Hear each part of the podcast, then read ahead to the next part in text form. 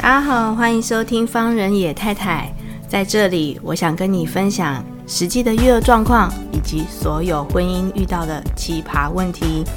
在这里，我希望我自己能够成长，不管说可以给到你们很多的建议，但是至少我们可以一起找到生活的出口哦。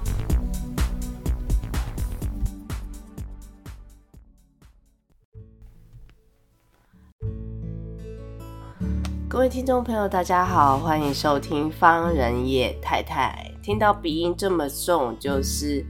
我又感冒了，所以等一下这个节目，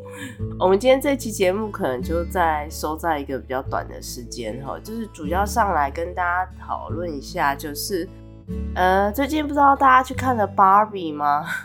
就是我去看了芭比哦，昨天去看了芭比，我不知道是不是在那边被传染的。昨天还没那么严重，然后今天看完芭比，可能不是我那么内心期待的样子，所以就深受打击嘛。然后就呃，我看完芭比的时候，我很讶异为什么他的网络评价这么好，可是却让我觉得我在看完的时候，我没有就是呃。呃，尽量不爆雷好了。就是他其实对于女权主义做了一个蛮用芭比这个呃套路，就是让他跟 Ken 然后之间中间有一些纠纷，然后一个故事情节的发展，然后就他的女性意识就觉醒嘛。那我们女性一直生活在物权，然后跟父权的社会框架之下，女权主义，我觉得近年来也并不是完全都没有作用。当然，就是我们一直以来还有这父权啊，这些物，就是把女性物化的这些特质还是有。可是，呃，我觉得这部戏比较让，我觉得呃，focus 应该是在这里，就是说。如果今天你是带长辈去看这个比较容易懂的戏的话，呃，因为刚开始我其实对芭比的期望蛮高的哈，就是我期望他可能可很奇幻，做了一个比较奇幻的设计啊，然后可是还好，可能影展的电影看的比较多，所以就会觉得说。这类型的电影就是它的手法，在很多部片里面大概都看得到。那呃，大家一直非常呃，就是推崇他在里面把女性觉醒这件事情讲的，就是用一个手法把它讲出来。但是我觉得，如果你是带家里长辈，比如说妈妈哦去看，然后或者是家里面比较年长的一些女性朋友去看的时候，他们可能比较好，容易懂为什么他们在生活当中处处遇到困难，或者是他们觉得非常委屈的时候，到底是发生了什么事情？我觉得我们上一辈的女人最常，呃，有一个问题是说，她明明觉得不服不舒服，但是她不知道为什么。那其实里面其中有一句话，我觉得。嗯，大家如果是身为女性的话，一定非常有感觉。就是说，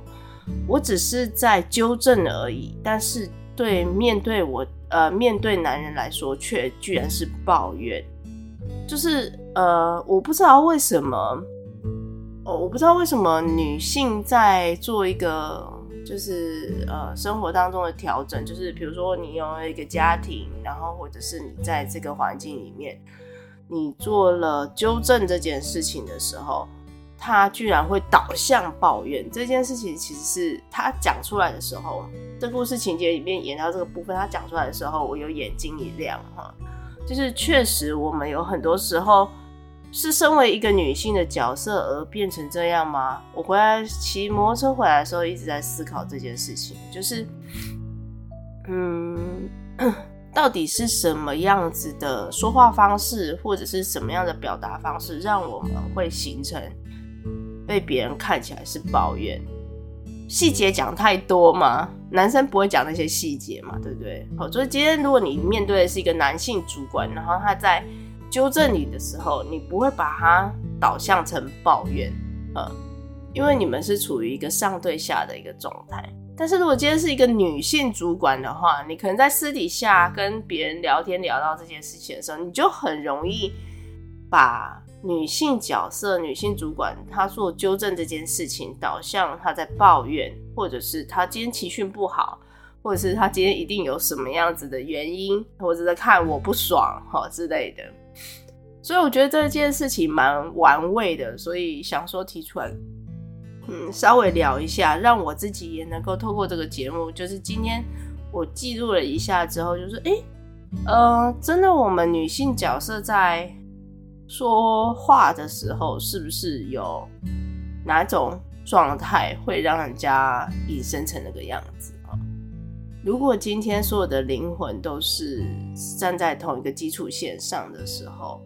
呃，这些特质应该是，嗯，这些特质应该只是属于特质而已，并不能把它归类为好或不好，对吧？